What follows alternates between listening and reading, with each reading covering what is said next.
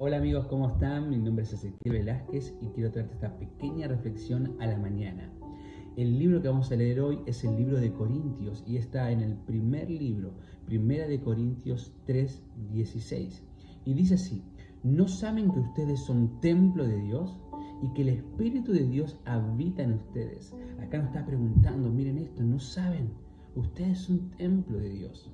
Nosotros somos templo de Dios, donde habita el Espíritu Santo, donde habita el Espíritu de Dios. Entonces te animo que cuides al Espíritu de Dios que habita en vos, que cuides tu templo, que todo lo que hagas sea pensando, estoy cuidando el templo de Dios.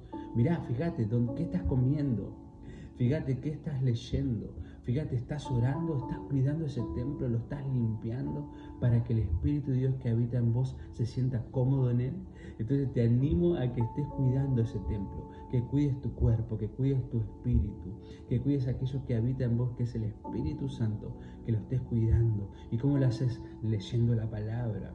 ¿Cómo lo haces orando? ¿Cómo lo haces haciendo buenas cosas todo el tiempo? No haciendo aquellas cosas que no le agradan al Espíritu. Así que te animo y dale para adelante. Tengas un buen día.